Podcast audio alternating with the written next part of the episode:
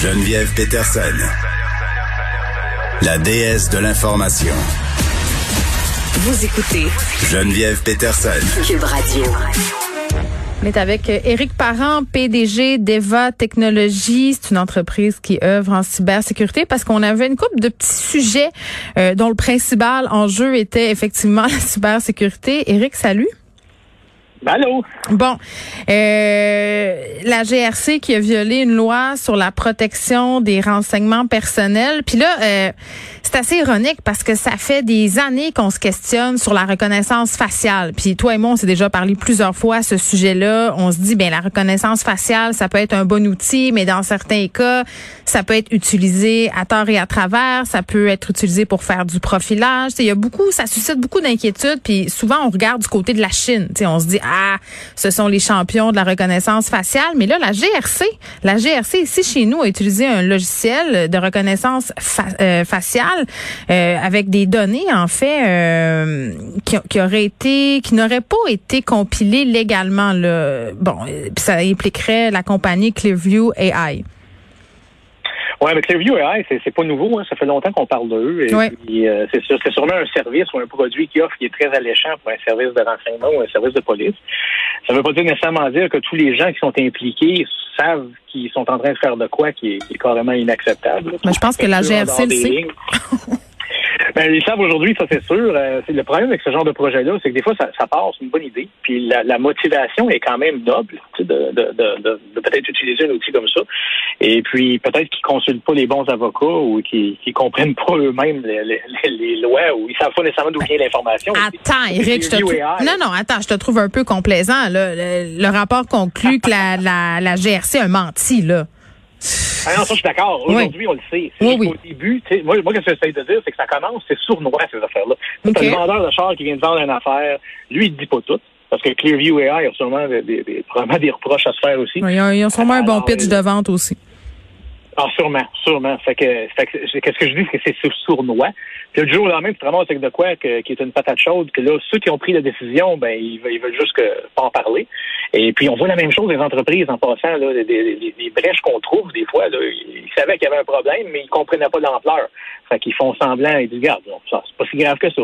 Puis un jour, ça devient une grosse brèche. Puis là, ça, là, on découvre que finalement, il y avait eu, déjà eu des discours sur le sujet dans, dans les années d'avant, mais personne n'avait pris une action.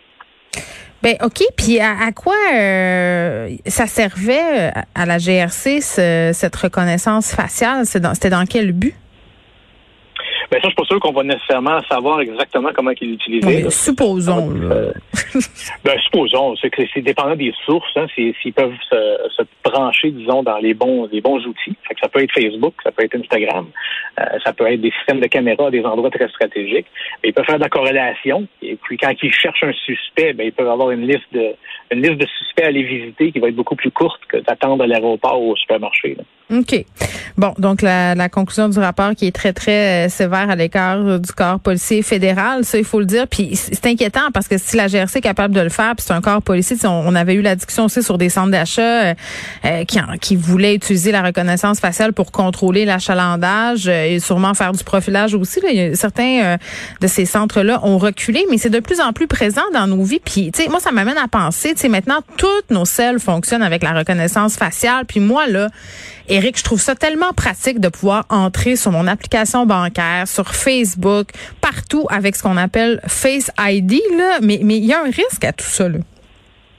Mais en réalité, au moins, dans ce genre d'utilisation-là, le Face ID il reste dans ton téléphone. Il n'est pas envoyé dans le cloud, il n'est pas envoyé. C'est vraiment dans le téléphone que le téléphone a analysé les caractéristiques de ton visage mm. et puis s'en rappelle, ça reste dans le téléphone. Oui, mais Apple, euh, euh, imagines-tu comment Apple a de données sur, sur, sur, oui, mais, mais, encore une fois, le, le, visage, ça reste dans le téléphone. À moins que quelqu'un manque d'éthique un jour chez Apple. Ou ben, chez Google, on aurait déjà vu ça. Qui fait des logiciels. Et donc, oui, c'est ça. Tout est possible. La réalité, c'est que c'est designé d'une certaine façon. Ils nous disent que c'est une fonction qui reste dans le téléphone. Euh, mais aussitôt qu'on commence à utiliser ce genre de fonction-là, regarde juste nos, nos images. C'est clair que nos images, dans mon téléphone à moi, c'est pas les images de moi, c'est les images de tout le monde autour de moi.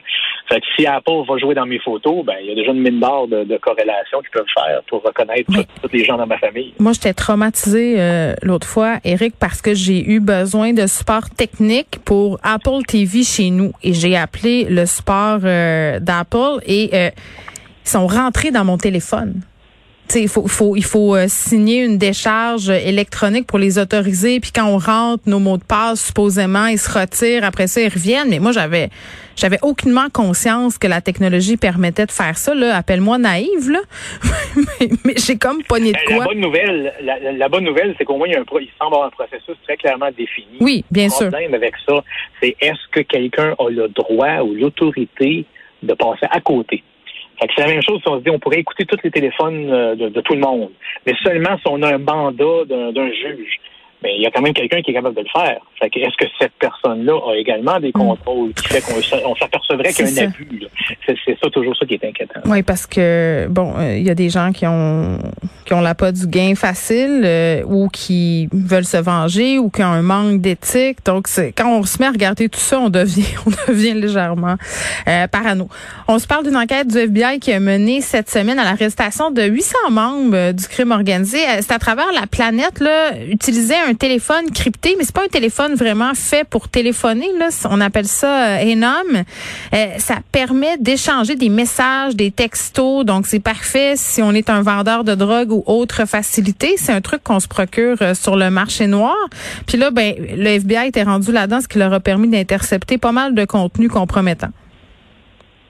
Oui, c'est un, méchant bon coup. Puis la raison pourquoi ils ont probablement porté euh, qui ont, décidé de faire une action tout de suite, parce que ça commençait à se parler qu'il y avait peut-être un problème. Mm. Et puis ça, c'est rattaché au fait qu'ils faisaient quand même des arrestations sur des, cas très spécifiques. Fait que si on, on, sait que la drogue qui rentre à telle part, puis c'est caché en dessous des bananes, si on prend de l'article qui parle spécifiquement de ce cas-là, mm-hmm. ça a l'air louche. Hein. les, criminels vont se dire, mais qu'est-ce que ça veut dire qu'ils savaient ça? Il y a 23 personnes qui le savaient. Fait graduellement, ça va expirer. on a vu la même chose durant la Deuxième Guerre mondiale, quand les, Alliés ont brisé la machine Enigma, l'encryption des Allemands. Mm-hmm. Euh, tu ne pourras pas l'utiliser pour, pour, aller pour une petite affaire. Il faut t'attendre qu'il y ait vraiment un gros coup. Parce que si tu agis pour des petites affaires, ben ils vont dire il y a quelqu'un qui nous écoute. C'est un peu ça qui s'est passé. Là, c'est en train d'expirer. Ils ont décidé de, de s'en servir de l'information puis de, d'exploser finalement la nouvelle. C'est un super de bon coup. Et puis, oui, c'est comme un téléphone. C'est juste que le téléphone, c'est comme s'il peut juste faire des textos sur un réseau qui semblait vraiment privé, mais qui avait été infiltré avec euh, par des gens qui avaient inséré des clés de cryptographie qui permettaient à certains services de, de renseignement de lire les données. Et puis, les gens parlaient là-dessus ouvertement. C'était oui, c'était pas par code. Là. Ah non, non, mais ça, c'est l'autre erreur. Hein.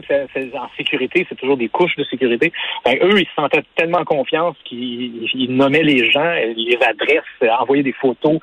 C'était une mine d'or pour les services de renseignement. Bon, ben on a pu mettre la main au collet de criminels grâce à tout ça, mais là, comme tu le dis, c'est un peu brûlé, donc il faudra trouver euh, une autre stratégie dans le futur.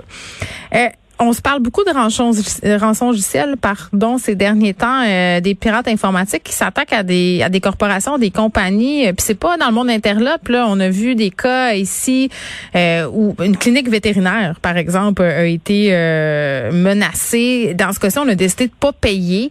on a tout refait le système. Il y a des compagnies qui décident de payer. Moi, ça me surprend toujours parce que j'ai peut-être moi, Eric, qui a trop écouté de films là, mais il me semble qu'on donne pas d'argent à des ravisseurs. En tout cas, si je me fie au cinéma cinéma américain. Puis c'est le plus gros producteur de viande au monde qui a payé une, rançon de 11 millions de dollars US euh, parce que les pirates informatiques avaient pris le contrôle de ses usines et abattoirs. Il y en avait au Canada.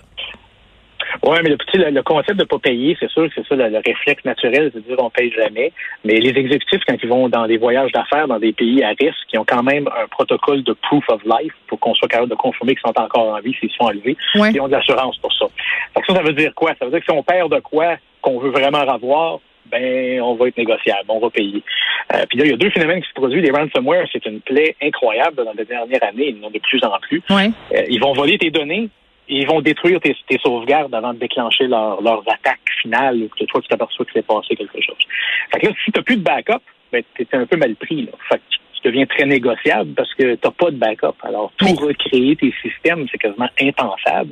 Ouais. Euh, c'est pas toujours le cas en passant. Des fois, les ransomware, les rançongiciels rentrent, font leur grabuge, puis ils ont des backups. Fait que la clinique vétérinaire, probablement, avait des bons backups. Non, non, ils ont refait tout leur système. Ça leur a coûté un million.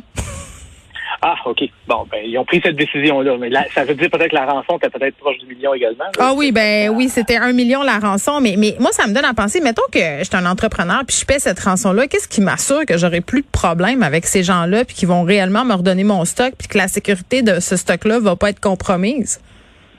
Ben, la, la raison pourquoi ça fonctionne de payer aujourd'hui, c'est parce que c'est vraiment un écosystème d'affaires. là. Fait que le mot se passerait rapidement si tu payes et qu'ils ne te donnent pas la clé pour décrypter tes affaires. Fait que c'est un système d'honneur, si on veut l'appeler comme ça. Ben là, de Euh, l'honneur mais- avec les pirates qui te menacent de, de, de, de tout briser tes affaires, j'aurais la misère à faire confiance. Oui, mais la réalité, c'est que s'il y en a un qui commence à, à pas, à pas te, te- une fois que tu payes, pas te donner la clé, le mot va se passer, puis là, tout Mm. l'écosystème économique tombe, parce qu'il n'y a plus personne qui va vouloir payer. Fait qu'il y a- il y a quand même un honneur qui est imposé. Euh, Le problème, c'est qu'ils volent tes données également. Fait que Ben, même si tu as des backups, tu ne vas pas payer, ben, ils vont peut-être te, te menacer de publier tes données. Fait que c'est quand même pas une situation qui est, qui est favorable. Puis il n'y a rien qui te, qui te protège, même si tu payes, puis tu réussis à récupérer tes données. Euh, ça veut pas dire qu'un autre groupe comme ça passera pas chez vous la semaine d'après. Parce que la raison pourquoi ils ont réussi à le faire une fois, parce qu'il y a des, gros problèmes fondamentaux de sécurité à plusieurs niveaux à l'intérieur de l'entreprise. Quand ça arrive, ça, nous, les experts, on le sait tout de suite, on sait déjà la recette. Il y a- trois, quatre niveaux qu'on sait qui, sont, c'est- on est sûr que c'est ça les problèmes. Et c'est des choses qu'il faut que soient réglées. Si c'est pas réglé, ça pourrait être arrivé la, semaine d'après par un autre groupe. Donc, les entreprises seraient mieux d'investir en cybersécurité plutôt euh, que de craindre justement euh, un- une cyber-rançon? Ben, la cybersécurité, c'est une chose, mais qu'est-ce qu'on voit vraiment, là, c'est des architectures de systèmes qui, qui sont vraiment pas matures. Euh, fait l'exemple de backup, si c'est facile de saboter tes backups, il y a probablement quelque chose à regarder là, pour pas que tes backups puissent se faire prendre en otage également ou se faire s'effacer et puis euh, qu'on perd nos données. Bon, à chaque fois que j'ai fini de parler avec toi, je suis plus angoissée euh, qu'auparavant. Éric Parent, merci beaucoup, qui est PDG d'Eva Technologies.